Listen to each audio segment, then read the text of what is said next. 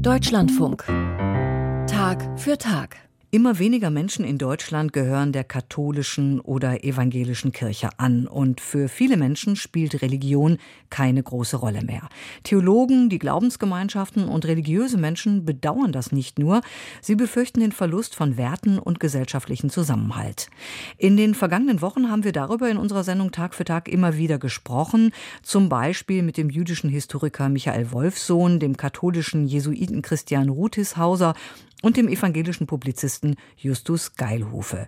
Doch wie sehen konfessionslose Menschen diese Entwicklung? Darüber spreche ich jetzt mit dem Humanisten Jonas Grutzpalk. Er ist Professor für Soziologie und Politikwissenschaft an der Hochschule für Polizei und öffentliche Verwaltung Nordrhein-Westfalen. Hallo, Herr Grutzpalk. Hallo, guten Tag.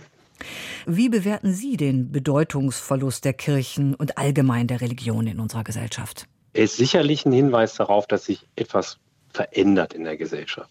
Wenn wir gucken, dass in der Nachkriegsgesellschaft über 90, weit über 90 Prozent der Bevölkerung Mitglied einer Kirche waren und mittlerweile knapp unter 50 Prozent. Man könnte jetzt vielleicht vermuten, dass jetzt Religionsfreie und Atheisten und Humanisten darüber jubilieren und sagen, siehst du, jetzt habt das.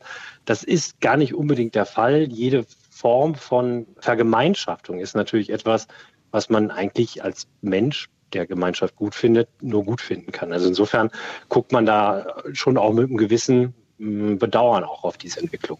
Es heißt ja immer, wenn die Religionen keine große Rolle mehr spielen, dann gehen auch Werte verloren wie Mitgefühl, soziale Verantwortung, allgemein Moral. Ist das wirklich so? Ja, das ist natürlich eine Selbstbeschreibung der Religion. Wenn die Religionen sagen, ohne uns geht alles kaputt, sagen sie damit ja auch, der Mensch ist ohne uns nicht lebensfähig. Und da kann man eben das tun äh, säkulare Humanisten, da durchaus skeptisch sein. Wenn Sie sich anschauen, Umfragen unter Jugendlichen stellen fest, dass der allerwichtigste Wert der 16- bis 26-Jährigen, der ist der Gemeinschaft.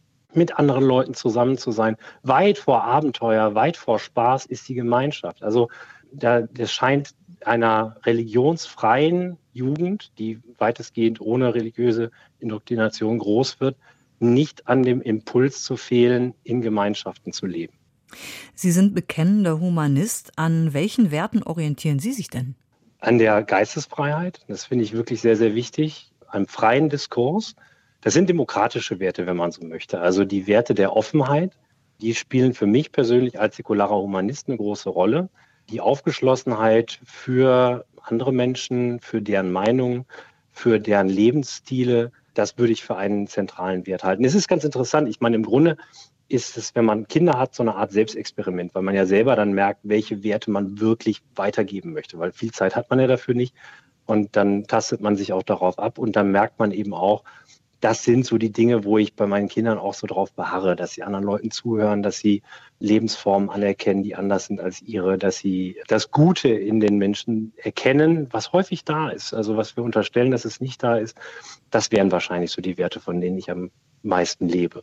Was ist mit Werten wie Mitgefühl, soziale Verantwortung? Spielt das für Humanisten auch eine Rolle? Auf jeden Fall. Also wir haben in den verschiedenen humanistischen Organisationen, die es gibt, haben wir solche Werte auch verankert oder umgesetzt. Es gibt Hilfswerke, humanistische Hilfswerke.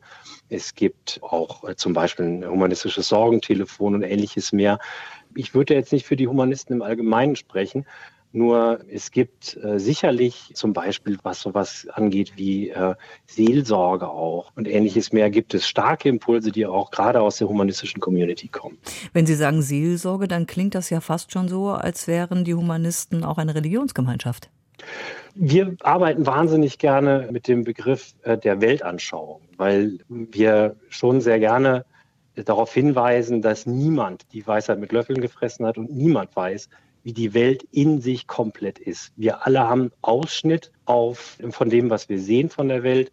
Und auch wir nehmen nicht für uns in Anspruch, alles zu sehen. Deswegen, wir haben eine Weltanschauung. Wir sehen die Welt auf eine bestimmte Art und Weise.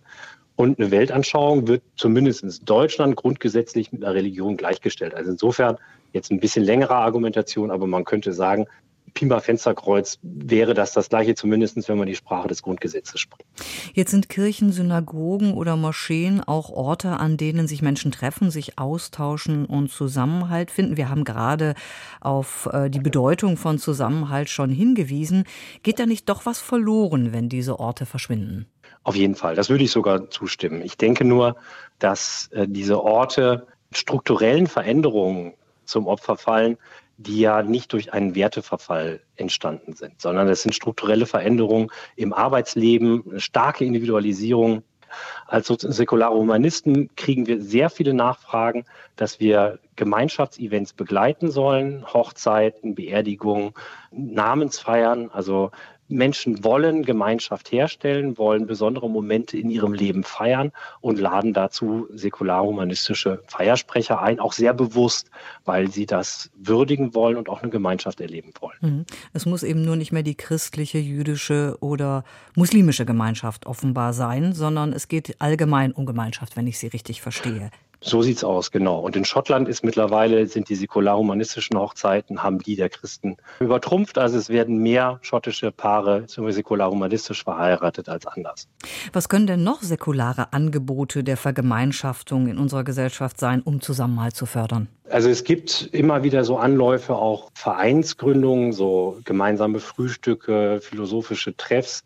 Das ist zugegebenermaßen häufig nicht besonders stabil. Also ich glaube, da sind tatsächlich einfach die Kirchen und die Religionsgemeinschaften strukturell auch im Vorteil, weil die feste Räumlichkeiten haben, weil sie auch Personal haben, das eben auch einladen kann regelmäßig. Da äh, haben wir ganz häufig im säkular-humanistischen Bereich die Erfahrung, dass Leute sich da privat engagieren und dann irgendwann auch die Kraft verlieren oder einfach andere Dinge tun. Also ich glaube, da, da gibt es Anläufe, aber da ist sicherlich noch Luft nach oben. Viele Leute gehen nicht mehr in die Kirche, aber auch nicht mehr in Sport- oder Brauchtumsvereine. Sie hatten vorhin schon auf die Individualisierung unserer Gesellschaft hingewiesen. Hat es auch diese Entwicklung was mit unserer Gesellschaft zu tun, die zu stark auf Leistung ausgerichtet ist? Sprich, die Leute haben gar keine Ressourcen mehr, sowas zu machen? Ich glaube, das spielt tatsächlich eine ganz große Rolle. Es ist, ich glaube, man kann da schon auch eine gewisse Erschöpfung feststellen, dass die Verantwortung für alles Mögliche ja auf einem lastet. Ich komme noch aus so einer Zeit, als die Post noch Telefone angeboten hat und mittlerweile muss man zwischen 20 Millionen verschiedenen Angeboten bei seinem Telefonanbieter auswählen. Das sind kleine Bausteine, die aber zusammengenommen ein Leben echt kompliziert machen. Und das, ich kann mir vorstellen, dass es tatsächlich da mit der vielen, vielen Verantwortung, die man für viele kleine Entscheidungen in seinem Leben ohnehin schon hat, dass das tatsächlich zu so einer gewissen Ermattung auch führen kann.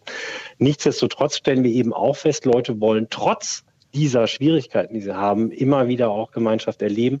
Ich glaube, sie erleben das häufig einfach anders. Also wir erleben zum Beispiel spielen äh, Computerspiele wirklich bei, bei Jugendlichen eine riesengroße Rolle, sich auch zu treffen. Man trifft sich halt online. Dann spielt man eben gemeinsam in einer virtuellen Welt. Also wir haben hier so einen gewissen Bedeutungsverlust von den klassischen Vergemeinschaftungsstrukturen. Das heißt aber nicht, dass die Menschen darauf verzichten. Ich glaube, sie gehen woanders hin. Sie sprachen die Computerspiele an, aber das bedeutet ja nicht, dass sich Jugendliche treffen, sondern sie sitzen dann am Computer und tauschen sich während des Spiels aus. Was, was wäre denn jetzt, um dem was entgegenzusetzen, was wäre denn wichtig, was könnte man machen, um zu mehr Vergemeinschaftung beizutragen? Also es gibt die drei Co's, die auf Max Weber zurückgeführt werden. Kommerzium, Kommensalität und Connubium, also miteinander Handel treiben, miteinander essen und dann miteinander heiraten. Das sind quasi so drei Zündstufen, wie man aufeinander zugeht.